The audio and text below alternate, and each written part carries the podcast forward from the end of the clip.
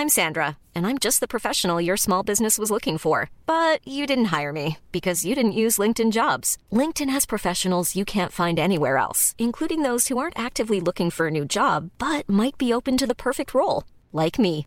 In a given month, over 70% of LinkedIn users don't visit other leading job sites. So if you're not looking on LinkedIn, you'll miss out on great candidates like Sandra. Start hiring professionals like a professional. Post your free job on linkedin.com/people today. Eu sou Mário Persona e essas são as respostas que eu dei aos que me perguntaram sobre a Bíblia. Você perguntou se a igreja não evangeliza e a sua dúvida tem a ver com a comissão dada aos apóstolos em Marcos 16, de 15 a 16, que diz: Disse-lhes Jesus: Ide por todo o mundo pregar o evangelho a toda criatura, quem crer e for batizado será salvo, mas quem não crer será condenado. Bem, esta ordem foi primeiramente dada aos apóstolos, ainda no seu caráter de judeus, pregando as boas novas do reino, e deve ser lida no contexto de Mateus 24, 14, que diz assim: Este evangelho do reino será pregado no mundo inteiro em testemunho a todas as nações, e então virá o fim. O evangelho do reino tinha o caráter do anúncio feito por João Batista, que dizia: Arrependei-vos, que é chegado o reino de Deus. E voltará, esse evangelho do reino voltará a ser pregado após o arrebatamento da igreja, quando um remanescente judeu fiel se converter nos sete anos que precederão a volta de Cristo para reinar. Nesse sentido, os apóstolos tiveram pouco tempo para obedecer aquele ide por todo o mundo, considerando que após a morte e ressurreição de Jesus, eles passaram a pregar o evangelho da graça, da graça de Deus, cuja mensagem é: crê no Senhor Jesus e será salvo. O remanescente judeu fiel, este sim, irá pregar o evangelho do reino por todo o mundo para todas as nações antes do fim. E quando fala para todas as nações, isso não significa necessariamente que será pregado um a um, pessoa a pessoa, mas no sentido nacional. Esse evangelho do reino ficará conhecido, então, no período após o arrebatamento da igreja. O Evangelho da Graça, por sua, por sua vez, não será pregado em todo o mundo no tempo atual, como é o caso da ordem dada quanto ao Evangelho do Reino. A igreja será arrebatada antes que o mundo todo escute o, o, a mensagem do crê no Senhor Jesus e serás salvo, ficando então a cargo dos judeus convertidos dar continuidade ao trabalho de anunciar em Jesus a todo mundo, porém num caráter muito mais associado ao, ao trabalho dos apóstolos judeus de antes da fundação da igreja em Atos 2. Então é importante entender isso, que até Atos 2 tudo tem o caráter de reino e não de igreja, porque a igreja não existia ainda. Então muitas coisas no Evangelho, ou praticamente todo o Evangelho, uh, é voltado para Israel e para o mundo, as nações que tem alguma conexão a ver com, eh, alguma coisa a ver com Israel. A igreja, no capítulo 2 de Atos, é uma coisa nova, era uma revelação nova, que não, não era conhecida nem dos, nem dos profetas do Antigo Testamento. Era um mistério guardado antes até da fundação do mundo. Bom, tudo isso leva ao cerne da sua dúvida: qual é o papel da igreja no evangelismo? Na verdade, nós estamos tão acostumados a ver as denominações como se fossem obras evangelísticas, que nós nem nos damos conta de que os primeiros cristãos, quando se reuniam como assembleia ou igreja, eles não se reuniam para pregar o evangelho aos incrédulos. Mas eles perseveravam na doutrina dos apóstolos, na comunhão, no partir do pão e nas orações. Outra tradução diz assim: perseveravam no ensino e comunhão dos apóstolos, no partir do pão e nas orações. Isso é Atos 2,42. Portanto, a atividade de pregar o Evangelho hoje não é da assembleia ou igreja, mas é do evangelista. Muito embora todas as coisas estejam conectadas. Não haveria igreja se não existissem aqueles que saem para pregar o Evangelho aos incrédulos. E estes não sairiam se o próprio Jesus não tivesse distribuído os dons visando a edificação da igreja, como está em Efésios 4,11, que diz que ele mesmo, Cristo, Deu uns para apóstolos, e outros para profetas, e outros para evangelistas, e outros para pastores e doutores, querendo o aperfeiçoamento dos santos para a obra do ministério, para a edificação do corpo de Cristo. Portanto, primeiro vêm os apóstolos e profetas do Novo Testamento. Estes tiveram a missão de lançar o alicerce, ou fundamento da igreja, tendo Cristo como a pedra angular. Estes apóstolos e profetas já não existem mais nos nossos dias, porque o alicerce já foi lançado. Portanto, se você encontrar alguém se dizendo apóstolo por aí, ele é um impostor, porque os apóstolos foram aqueles usados para lançar o alicerce da igreja. Então, nós vemos os outros três dons, dentre eles o de evangelista. Uh, deu então para você perceber que evangelismo não é um trabalho corporativo, ou seja, da igreja ou da assembleia, como se fosse uma organização evangelística, deu para você perceber isso? O evangelismo é uma tarefa do dom, do dom de evangelista, um dom que é dado a uma pessoa. Algo que, que Cristo dá a indivíduos, não a uma coletividade ou uma corporação.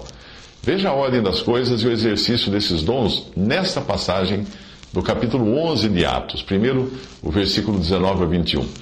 Aqueles, pois, que foram dispersos pela tribulação suscitada por causa de Estevão, passaram até a Fenícia, Chipre e Antioquia, não anunciando a ninguém a palavra, senão somente aos judeus. Havia, porém, entre eles alguns síprios e sirenenses, os quais, entrando em Antioquia, falaram também aos gregos, anunciando o Senhor Jesus. E a mão do Senhor era com eles, e grande número creu e se converteu ao Senhor. Aqui, neste trecho, você vê o trabalho dos evangelistas, que é anunciar o evangelho, saírem para anunciar o evangelho para as pessoas se converterem ao Senhor, não a uma religião ou alguma denominação, e nem mesmo a um grupo de irmãos sem denominação. Não, o evangelismo é pregar Cristo para as pessoas. Não é pregar curas, satisfação própria, ah, enriquecimento, prosperidade. Não. O evangelho da graça de Deus é Cristo para expiação dos nossos pecados, o sangue de Cristo para nos livrar dos nossos pecados. A área de atuação do evangelista é o mundo, e não entre os irmãos em Cristo. É o mundo, ele sai para os incrédulos, para levar o evangelho aos incrédulos.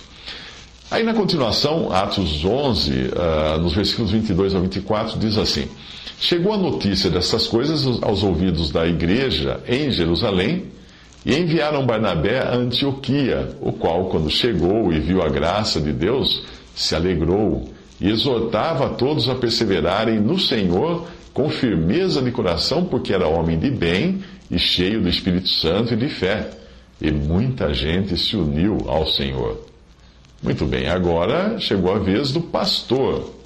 Cabe a ele cuidar e pastorear as ovelhas, alimentá-las de leite, exortá-las a perseverar no Senhor, ajudá-las a, a, se unirem ao Senhor. O pastor ajuda a manter as ovelhas juntas em torno de Cristo, que é o verdadeiro pastor.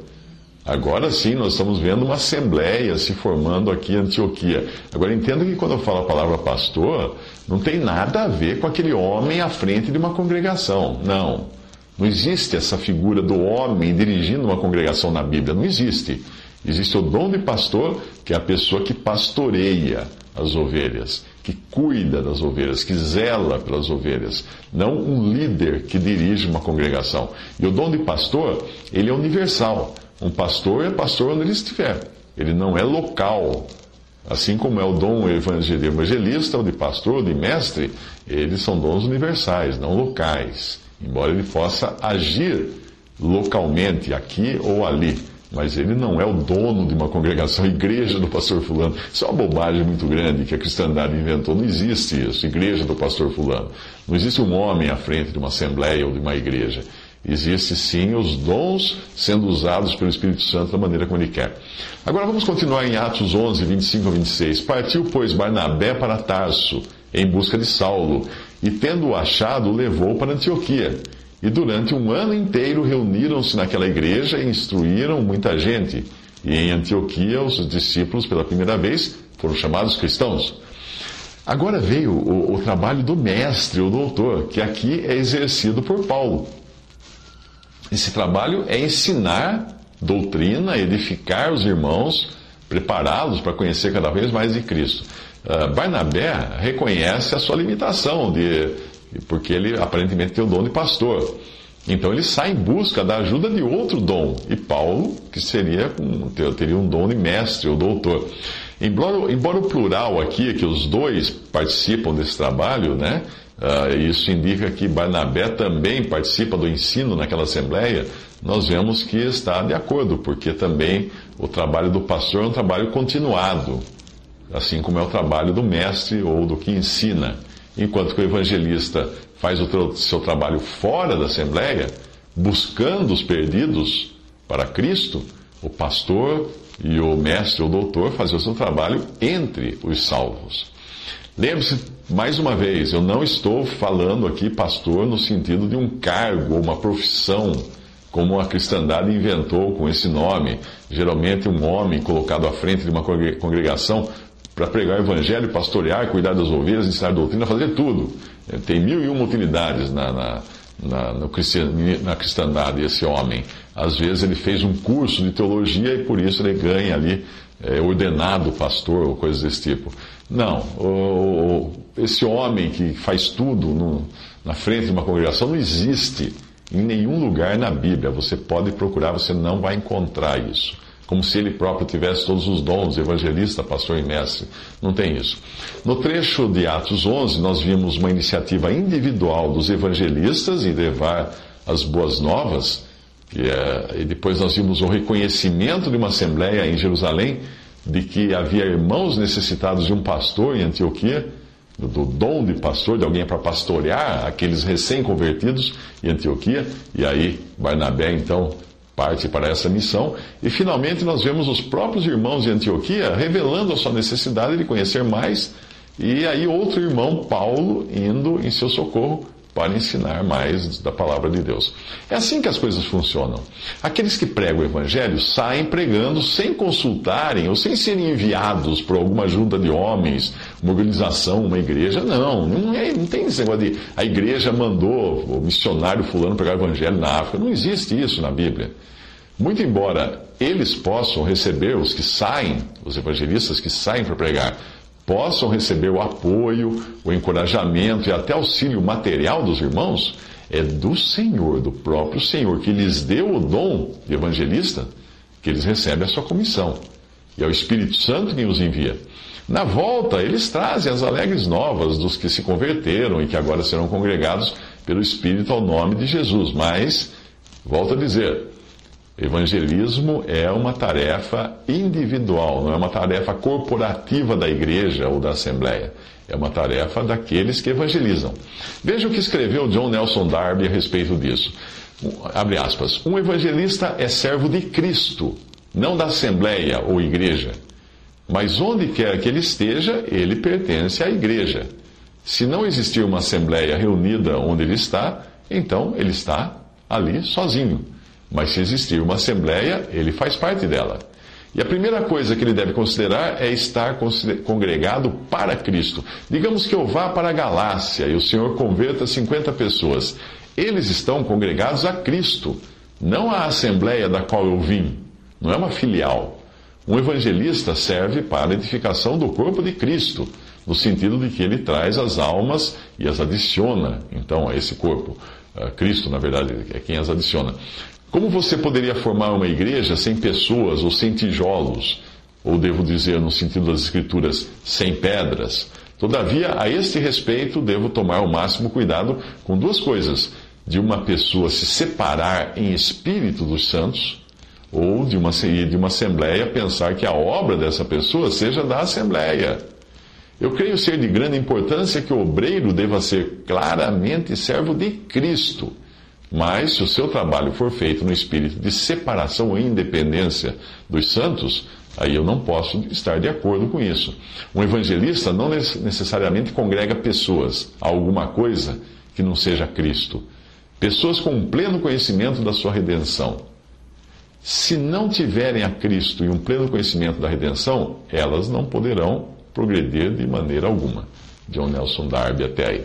Outro comentário que eu encontrei é de um outro irmão, também do século XIX, que estava congregado ao nome do Senhor, só não encontrei a, a, o seu nome, encontrei as suas iniciais, HPB, não sei o nome dele.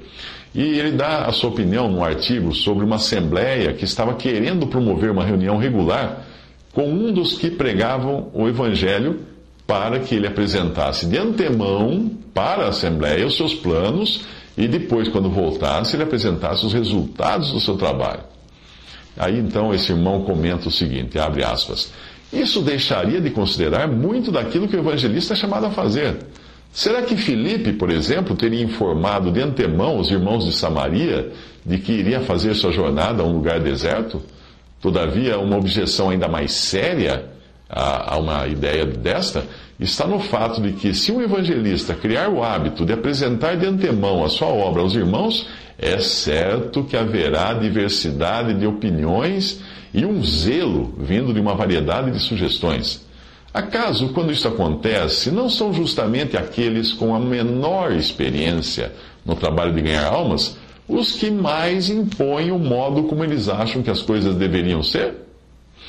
Dificilmente o evangelista deixaria de ser influenciado e talvez até mesmo limitado por essas opiniões e conselhos, e não é difícil enxergar os tristes resultados de um plano como esse.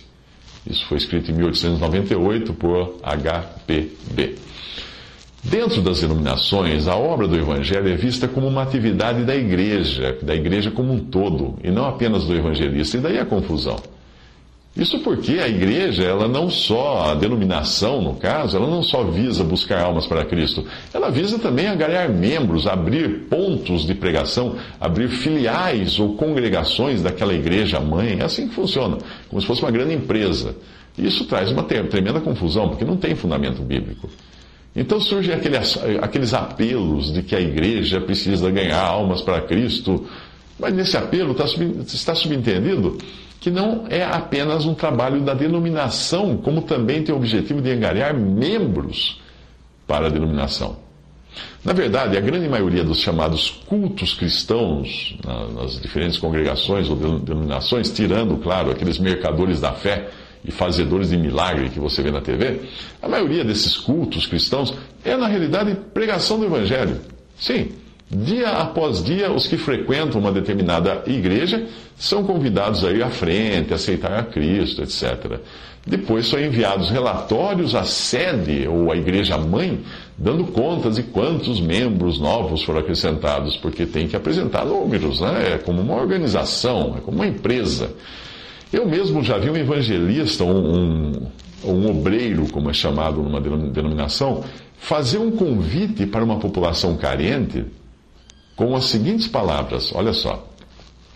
Quem quiser aceitar Cristo, venha à frente para sair na fotografia. Obviamente, numa época em que não existiam telefones celulares e fotografia era uma coisa cara, todo mundo queria sair na foto. E o relatório, então, que o evangelista enviou à sede da, da sua igreja teve número, números bastante expressivos. Praticamente todos aqueles que estavam assistindo a pregação dele, naquela comunidade muito pobre, se converteram, entre aspas. Ah, como em algumas, algumas denominações, esses obreiros ganham pontos ou prestígio pelo número de novos membros que eles conseguem conquistar, não é difícil imaginar que alguém vai inventar conversões para obter benefícios. Eu me lembro de quando eu me congregava com os irmãos de uma pequena congregação denominacional uh, no início da minha vida de convertido, nós éramos menos de 10 pessoas, não havia um pastor oficial ali da denominação, um lugar muito ermo, e então as pregações eram feitas por um irmão leigo. Aí quando eu cheguei, eu passei a ajudá-lo. O nosso objetivo era sempre o de trazer pessoas para os cultos, que a gente chamava. E a mensagem era sempre evangelística. Crê no Senhor Jesus, levanta a mão, vem à frente e tal. Eu me lembro de uma noite quando não apareceu nenhum incrédulo, e aí nós ficamos sem saber o que fazer. Nós não tínhamos ideia de que o evangelismo não é uma atividade da igreja, da igreja como um todo, mas uma atividade particular dos evangelistas. E muito, nós também não entendíamos que os cristãos, quando se congregam, eles se congregam para Cristo. Eles não se congregam para os incrédulos. A atividade normal da Assembleia é a adoração na ceia do Senhor, a oração e a ocupação com a doutrina dos apóstolos, como nós vimos naquela passagem de Atos 2. Eu creio que a sua dificuldade, você que me perguntou sobre isso, se é evangelizar uma atividade da igreja, está nas ideias que você traz das denominações e que criam essa confusão toda. Portanto, se você sentir de Deus o chamado para pregar o Evangelho, vá em frente e pregue. Você não tem que dar satisfação a ninguém, você tem que pregar o Evangelho. As pessoas que se converterem serão então exortadas a se congregarem para o Senhor e ao seu nome somente, porque é a única maneira bíblica de congregar. E elas deverão fazer isso na assembleia mais próxima. Ou se dois ou três se converterem numa localidade, deverão pedir o seu lugar, comunhão, à mesa do Senhor, numa assembleia mais próxima, e aí passarem a se congregar como uma assembleia de dois ou três naquela localidade. E os irmãos de outros lugares passarão a ajudá-los, mas ali será uma assembleia agora, não é uma filial, nada disso. Uma assembleia congregada ao nome do Senhor. Mas tenha sempre em mente que a pregação do Evangelho não é o um anúncio de um lugar para as pessoas se reunirem.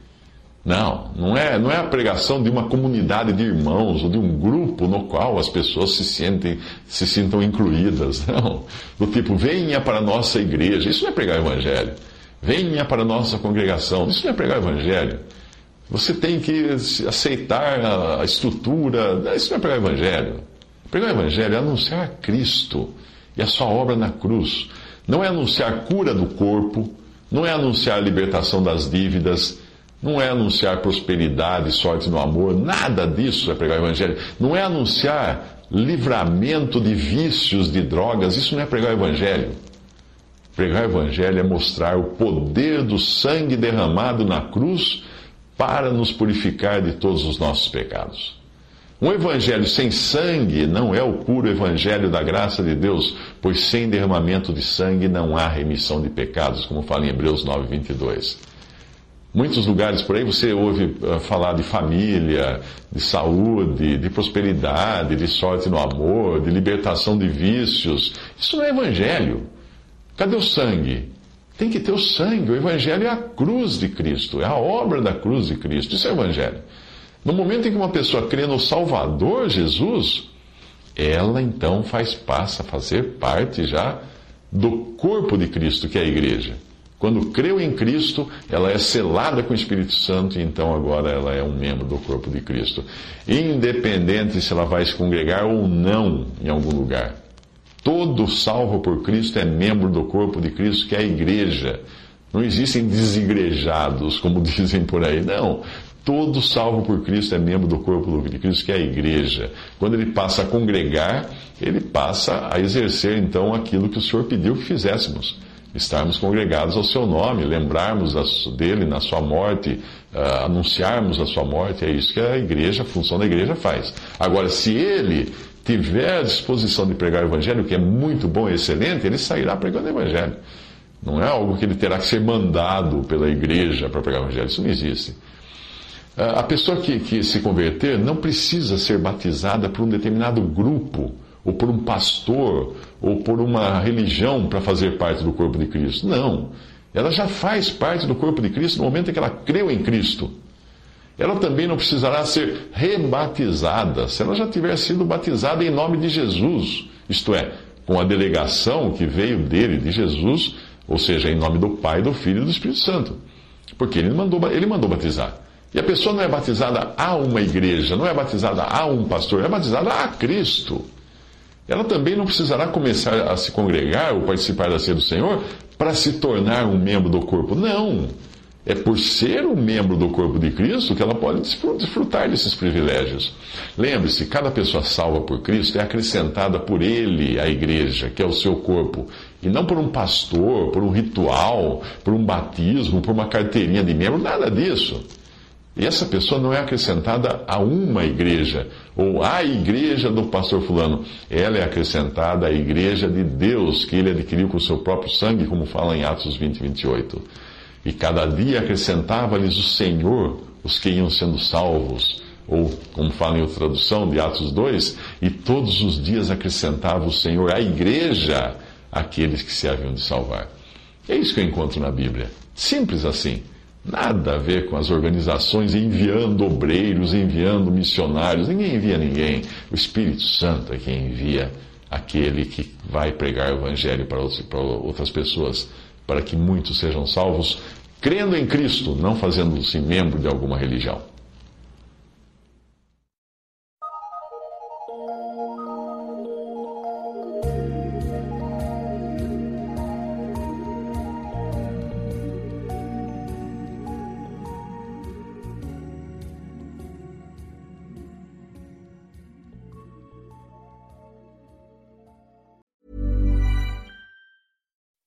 When you make decisions for your company, you look for the no brainers. If you have a lot of mailing to do, stamps.com is the ultimate no brainer. Use the stamps.com mobile app to mail everything you need to keep your business running with up to 89% off USPS and UPS. Make the same no brainer decision as over 1 million other businesses with stamps.com. Use code PROGRAM for a special offer. That's stamps.com code PROGRAM.